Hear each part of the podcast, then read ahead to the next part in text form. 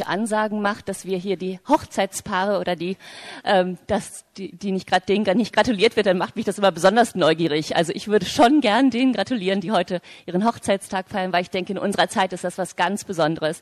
Könnt ihr euch mal kurz outen? Wer war denn das? Ah, okay.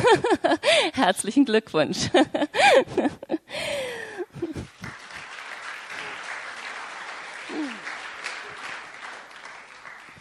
Als mich Hans-Peter gefragt hat, ob ich heute predigen könnte, habe ich ihn dann natürlich gleich zurückgefragt, was denkst du denn, was an Thema dran ist? Und er meinte, ja, Evangelisation. Und ich habe gedacht, super, ähm, wichtiges Thema, total klar, predige ich gerne drüber. Und im zweiten Moment habe ich überlegt und gedacht, hm, also in unserer Zeit, in unserer Gesellschaft da kommt man ja ganz schnell ähm, in Schwierigkeiten, wenn man so in der Öffentlichkeit über Evangelisation oder Mission spricht. Dann kann es ganz schnell sein, dass man so mit der Fundamentalismuskeule erschlagen wird. Und in unserer Kultur ist es einfach so, dass wir nicht über Religion reden. Im Knigge heißt es, wenn man irgendwie ein Smalltalk bei einem Geschäftsessen führt, ja, dann sollte man bestimmte Themen vermeiden, unter anderem Politik und Religion. Religion ist Privatsache, da redet man nicht drüber. Ja. Aber die Frage ist natürlich, Evangelisation ohne Worte, geht das? Können wir evangelisieren ohne Worte? Und ich höre öfter mal von Leuten diesen Spruch von Franz von Assisi, den kennen vielleicht viele, der heißt, verkündige immer das Evangelium. Und wenn es sein muss, dann benutze dazu Worte. Der ist sehr praktisch, der Vers, oder? Das könnte doch ein Schlüssel sein für unsere, Evangel für unsere Kultur. Wir verkündigen das Evangelium, ohne darüber zu sprechen. Ne? Ohne dass wir irgendwie darüber reden müssen. Sehr entspannend, oder? Genau. Und das kommt als nächstes. genau. Aber das Erste, wir können uns erstmal entspannen, wir brauchen uns nicht mehr quälen, nicht mehr dieses ständige schlechte Gewissen, man sollte doch auf Straßeneinsätze gehen oder mit unseren Kollegen über Jesus reden. Ja, ich weiß nicht, ob ihr das kennt, aber so, ne? Wir Christen manchmal laufen wir einfach so mit so einem ständigen schlechten Gewissen rum. Man weiß doch eigentlich, was Jesus gesagt hat. Genau das geht hin in die ganze Welt und verkündigt das Evangelium. Ja, redet davon. Gebt es weiter. Gebt den Leuten die gute Nachricht weiter. Und das, wenn ich das wirklich verkündige und wenn ich das ernst nehme, dann komme ich nicht umhin zu reden. Und Jesus hat das selber vorgelebt. Ich meine, Jemand anders hat mal gesagt vor einiger Zeit, wenn wir Jesus nachfolgen wollen, dann müssen wir uns angucken, was hat er gelebt, wie hat er gelebt. Und ich denke, da sind drei Punkte wichtig bei Jesus. Er hat gebetet, er hat gehandelt, er hat die Menschen geheilt, er hat ihnen Gutes getan, er hat sie versorgt, er hat ihnen in ihren Nöten geholfen und er hat gelehrt, er hat geredet, er hat gepredigt. Er ist bekannt als einer der größten Lehrer der Weltgeschichte. Und ich habe mir gedacht, hätte das nicht eigentlich gereicht, wenn Jesus nur Wunder getan hätte? Ich meine, die waren so aufsehenerregend. Ähm, die Leute wären ihm wahrscheinlich hinterhergelaufen, auch wenn er nie den Mund aufgemacht hätte. Aber warum war es wichtig, dass er redete? Warum war es für Jesus wichtig, dass er die Leute gelehrt hat, ihnen erklärt hat, was passiert? Und für ihn, denke ich, war es wichtig, um zu zeigen, was sind die Zusammenhänge zwischen dem Himmel und der Erde? Was sind die Zusammenhänge? Wie sieht das Reich Gottes aus? Wie können, wie, wie ist Gott? Sie haben ihn beobachtet, sie haben seine Wunder gesehen, aber sie brauchten die Worte, um es einzuordnen. Und ich möchte euch da ein paar Beispiele aus unserer Zeit geben, warum es wichtig sein kann, dass wir auch über das reden, was wir tun. Ein ganz prägnantes Beispiel ist mir über den Weg gelaufen. Ein Beispiel aus Neukaledonien, irgendwo im Pazifischen Ozean.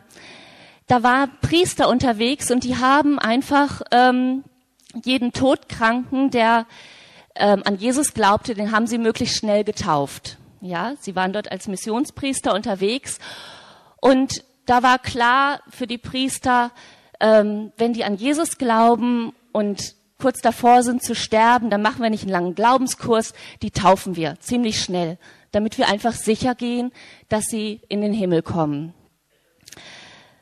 Und ich denke, das ist nachvollziehbar.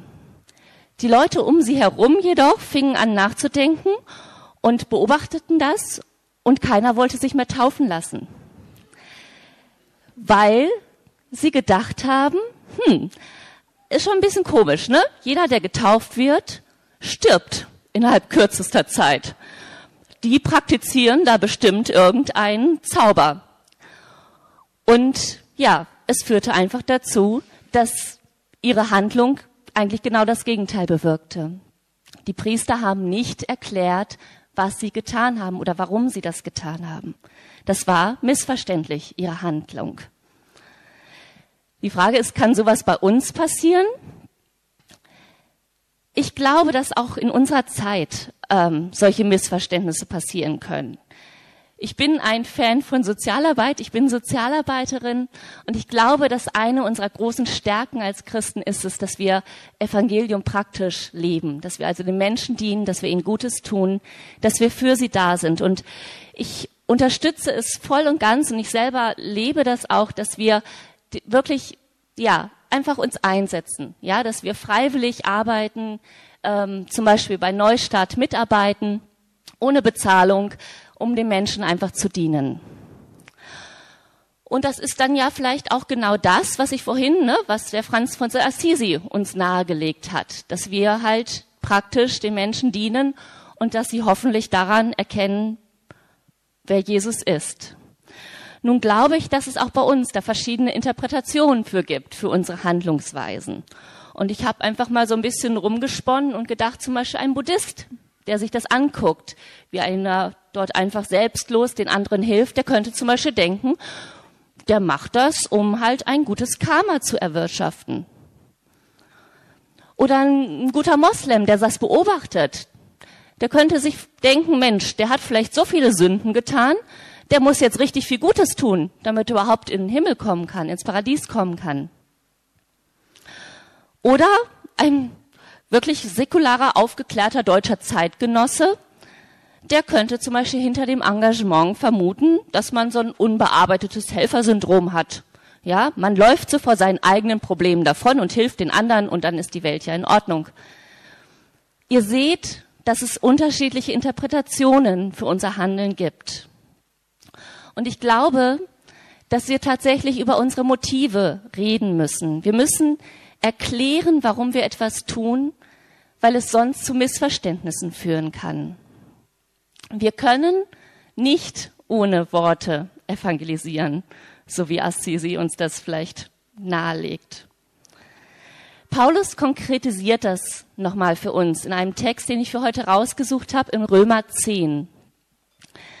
Da heißt es in Römer 10, 13 bis 15, denn jeder, der den Namen des Herrn anruft, wird gerettet werden. Nun ist es aber doch so, den Herrn anrufen kann man nur, wenn man an ihn glaubt. An ihn glauben kann man nur, wenn man von ihm gehört hat. Von ihm hören kann man nur, wenn jemand da ist, der die Botschaft von ihm verkündet. Und die Botschaft kann nur verkündet werden, wenn jemand den Auftrag dazu bekommen hat. Ich mag den Text. Ich meine, es ist ein klassischer Missionstext, es ist ein klassischer Text für Evangelisation. Und ich denke, es werden ein paar Dinge sehr deutlich. Das erste, weiß gar nicht, ob jemand von euch daran zweifelt, aber ich weiß, da sind immer wieder Leute, die fragen, bin ich denn beauftragt? Und das Erste, was uns dieser Text eigentlich eindeutig mitgibt, ist, wir sind beauftragt. So wie du das eben gesagt hast, ne? Jesus hat das gesagt. Jesus hat uns das gesagt.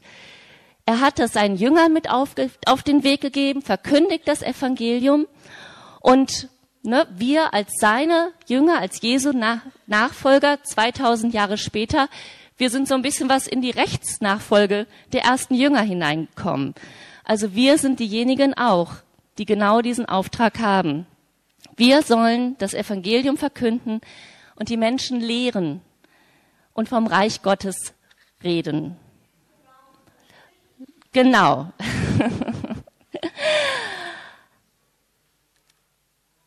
und der zweite ist, wir sollen wirklich verkündigen.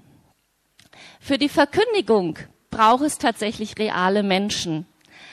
Ich glaube nicht, dass es reicht, dass es tolle Fernsehprediger, Videobotschaften auf YouTube oder einen Billy Graham gibt. Ich glaube, dass es reale Menschen gibt. Und ich glaube, dass es unser Job ist, die Botschaft rüberzubringen, dass die Leute verstehen können, wer Jesus ist und was, was Jesus getan hat. Und das können wir manchmal mit Worten tun und tatsächlich auch manchmal ohne Worte.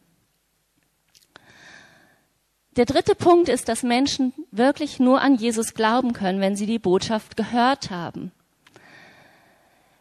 Ich erlebe das immer wieder, dass Leute alles Mögliche in ihrem Kopf haben, an Ideen haben, an Vorstellungen haben. Jesus ist ein cooler Typ, ein toller Mann. Der war schon toll. Das würde kaum irgendein Zeitgenosse irgendwie absprechen.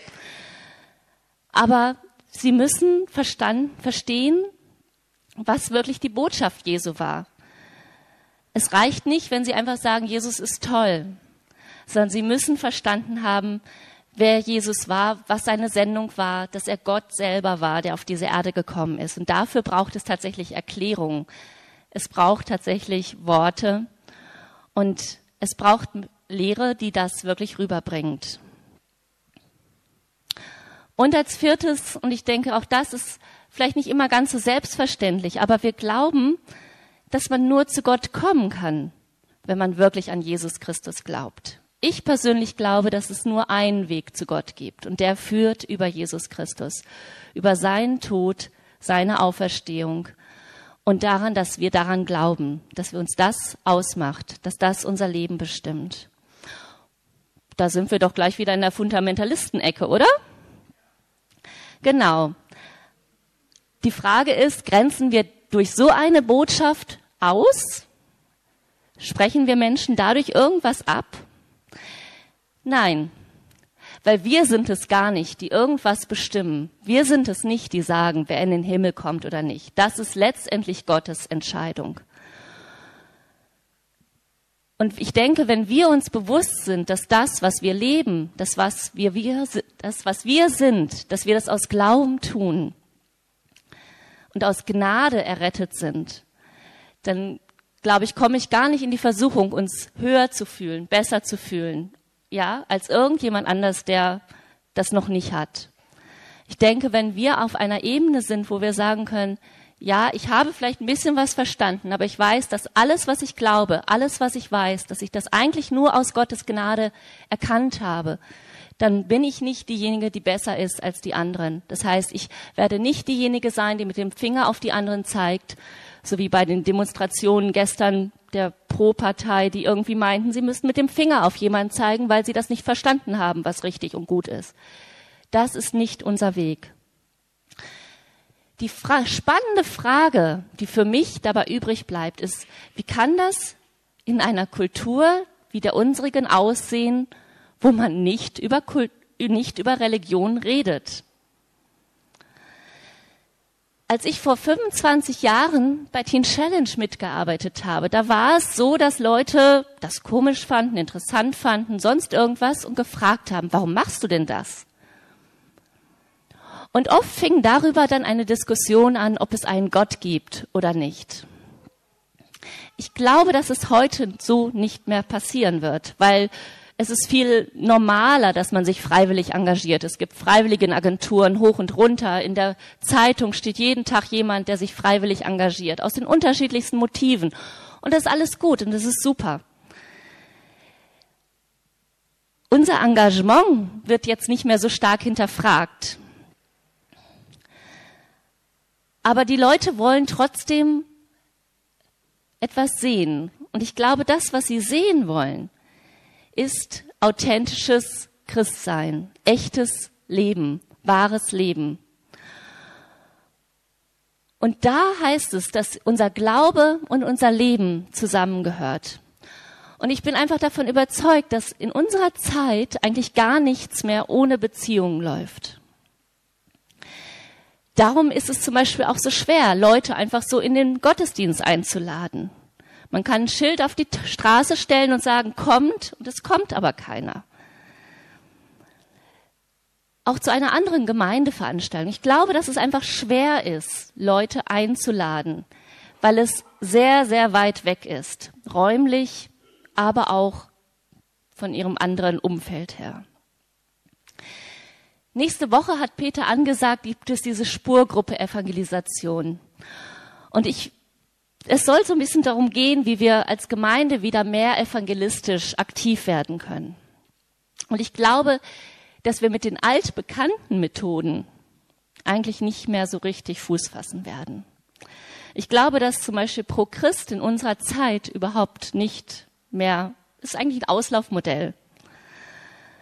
Zentrale Gemeindeveranstaltungen, glaube ich, sind nicht der Weg, um unsere Leute zu erreichen, die um uns herum leben.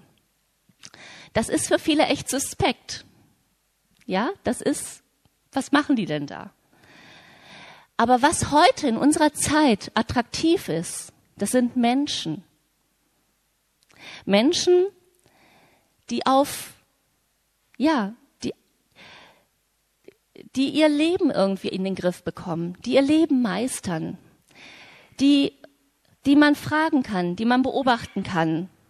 Darum fand ich das so schön, als na, die vorhin sagte, dass sie einfach durch die Gegend gelaufen ist und Beziehung geknüpft hat in ihrer Nachbarschaft.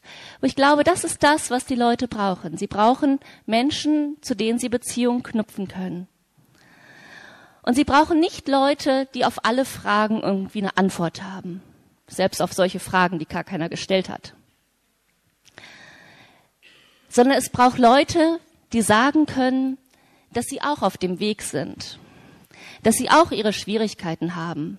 Manchmal in der Familie, manchmal im Job, manchmal einfach den Alltag zu bewältigen. Es braucht Leute, die dann aber sagen können, wie sie mit Jesus in diesen Situationen leben und was das für sie bedeutet. Die einfach ehrlich sein können und sagen können, hey, dann bete ich oder dann habe ich andere um mich herum, die mir weiterhelfen. Und ich glaube, es braucht wirklich Leute, die davon berichten können, dass Gott in unseren alltäglichen Herausforderungen da ist, dass er hilft. Und es braucht keine Spezialisten, keine Heroes, keine Überflieger. Es braucht einfach ganz normale Leute, die gelernt haben, sich auf Gott zu verlassen. Und die Leute, die Menschen um uns herum, die das nicht kennen, die werden ziemlich genau zuhören und gucken die werden uns ansehen und die wollen in unserem Leben sehen, wie machen wir das? Wie schaffen wir das? Wie kriegen wir das auf die Reihe? Und sie müssen halt wirklich sehen können, wie wir leben. Und darüber können sie unseren Gott kennenlernen. Durch das Sehen und durch das Reden. Es gibt so eine schöne Überein, eine Gegenüberstellung zwischen der Zeit der Moderne, der Zeit früher, vor, vor 25 Jahren, wo ich noch einfach über Gott diskutieren konnte und wie das heute ist. Früher war es tatsächlich so, dass wir durch Evangelisation und durch Lehre Leute ansprechen konnten. Leute ließen sich gewinnen. Ich selber bin bei einer Evangelisation zum Glauben gekommen, so eine Großevangelisation. Ähm, ja, das war ein Weg wirklich, um Menschen zu erreichen. Und Leute fingen an, wenn sie darüber gehört haben, zu glauben. Und danach ne, hat man gesagt, dann mussten, wenn sie geglaubt, wenn sie glauben, dann geht's weiter. Dann können sie den nächsten Schritt machen. Und dann werden sie anfangen, sich ordentlich zu benehmen. Ja, also benimm dich und auch dann, danach, wenn du das geschafft hast, dann darfst du Teil in unserer Gemeinde werden gehöre dazu, gehöre zu der Gemeinschaft der Gemeinde, der Gemeinschaft der Heiligen letztendlich. Das ist heute anders. Und ihr habt es wahrscheinlich selber alle wahrgenommen.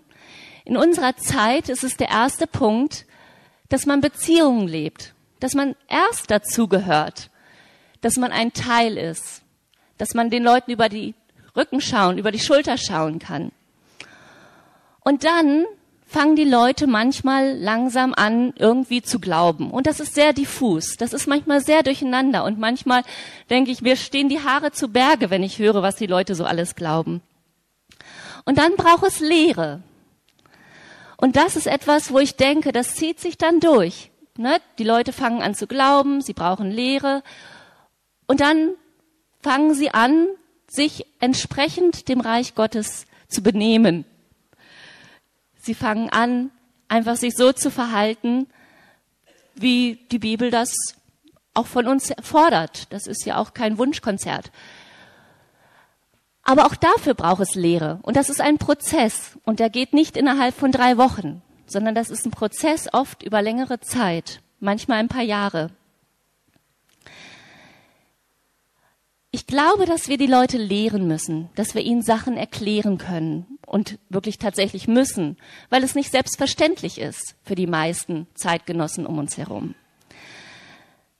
Wie kann das denn aussehen, wenn es uns vielleicht auch schwer fällt, über unseren Glauben zu reden, selber Menschen zu lehren?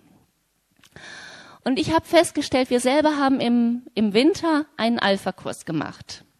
Das war so ein bisschen spannend. Wir wussten nicht so richtig, ne, was machen wir jetzt? Wie ziehen wir das auf? Wir waren unsicher. Wir haben gedacht, oh, wir schaffen das alles gar nicht. Und Hans-Peter hat uns echt ermutigt, gesagt, fangt einfach an, das klappt schon. Gut. Also die Ermutigung war gut und wir haben es einfach getan. Wir haben Menschen, die wir kennen, Freunde aus unserem Umfeld eingeladen. Die wären nie, nie in diese Gemeinde gekommen. Und viele von denen kommen immer noch nicht sonntags hierher zur Gemeinde, weil sie es einfach nicht schaffen. Ja, sie schaffen es nicht, sonntags morgens aufzustehen. Und ich glaube, es ist okay. Aber sie sind zu uns nach Hause gekommen. Und wir haben festgestellt, ich hatte eine Freundin eingeladen, die kannte ich schon ein paar Jahre. Politisch sehr aktiv ist sie. Ähm, ja, eher so aus dem esoterischen Hintergrund, alles Mögliche, was sie da mitbringt. Und ich hatte keine Ahnung, wir haben ab und zu mal über Glaubensfragen geredet, aber nicht so intensiv. Und ich hatte keine Ahnung, was glaubt sie denn? Kann ich sie einladen? Und ich hatte richtig Herzklopfen, als ich ihr die Einladung für diesen Alpha-Kurs in die Hand drückte.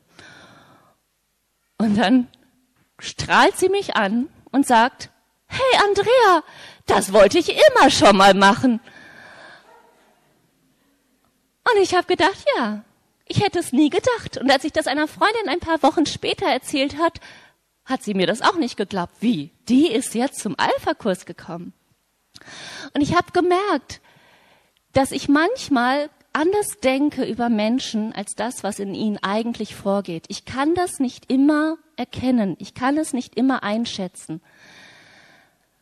Aber ich habe die Erfahrung gemacht, und das ist etwas, was ich heute auch gerne euch weitergeben möchte. La macht einfach Tests. Ja? Guckt, was passiert.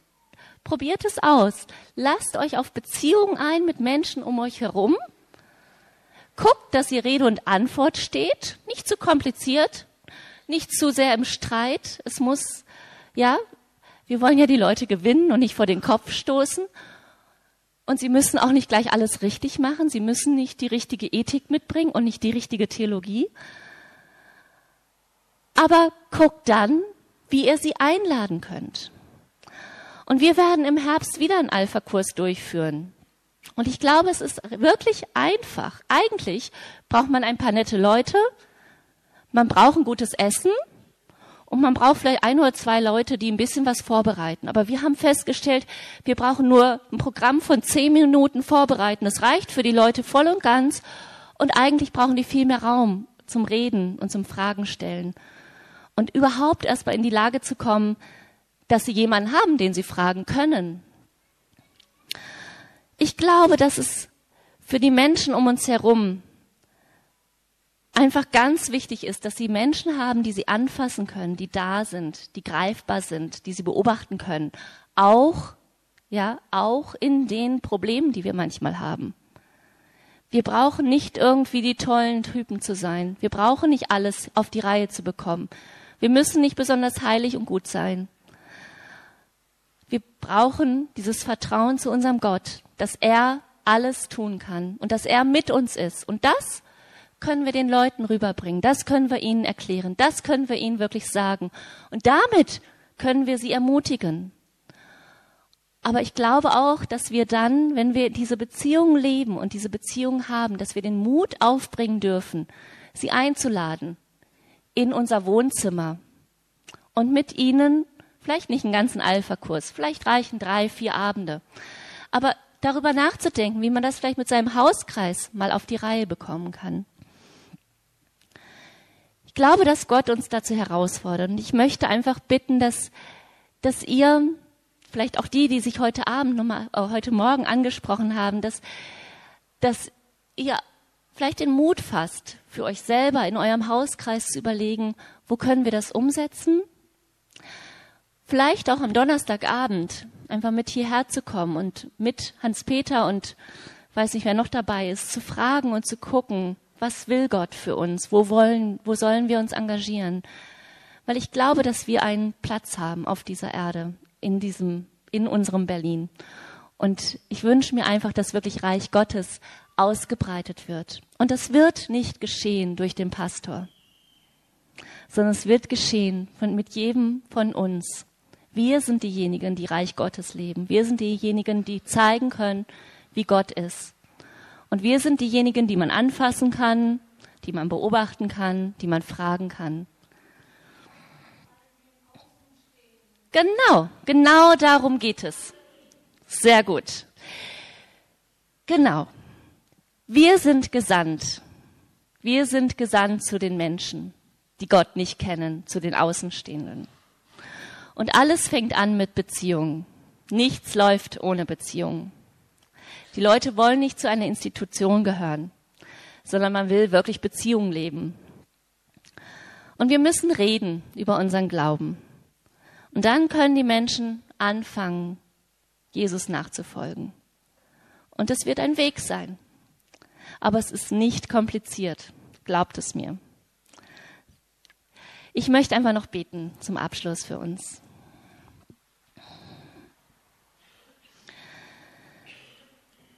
Jesus, ich danke dir einfach dafür, dass du ein Herz hast für die Menschen um uns herum.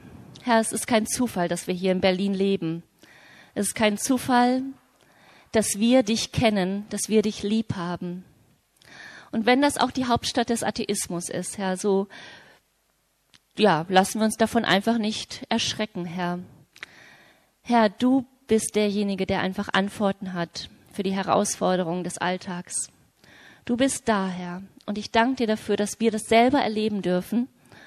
Und ich möchte dich so bitten, dass wir das unseren Leuten um uns herum, unseren Nachbarn, unseren Freunden, unseren Arbeitskollegen, den Familien aus der Schule oder wen auch immer wirklich weitersagen können. Herr, hilf, dass wir den Mund aufkriegen, dass wir mutig sind, dass wir aber auch Ideen finden, die zu uns passen. Komm du und führ uns hinein, Herr, dass wir wirklich dich verstehen und dass wir nicht auf der Hälfte stehen bleiben, sondern dass wir wirklich dir nachfolgen mit allem, was dazu gehört, Herr. Ich möchte dich bitten für Donnerstagabend, Herr, dass es wirklich eine Runde wird, wo du reden kannst, Herr, und wo einfach dein dein Herz offenbar wird. Bitte komm du mit deinem Geist. Amen.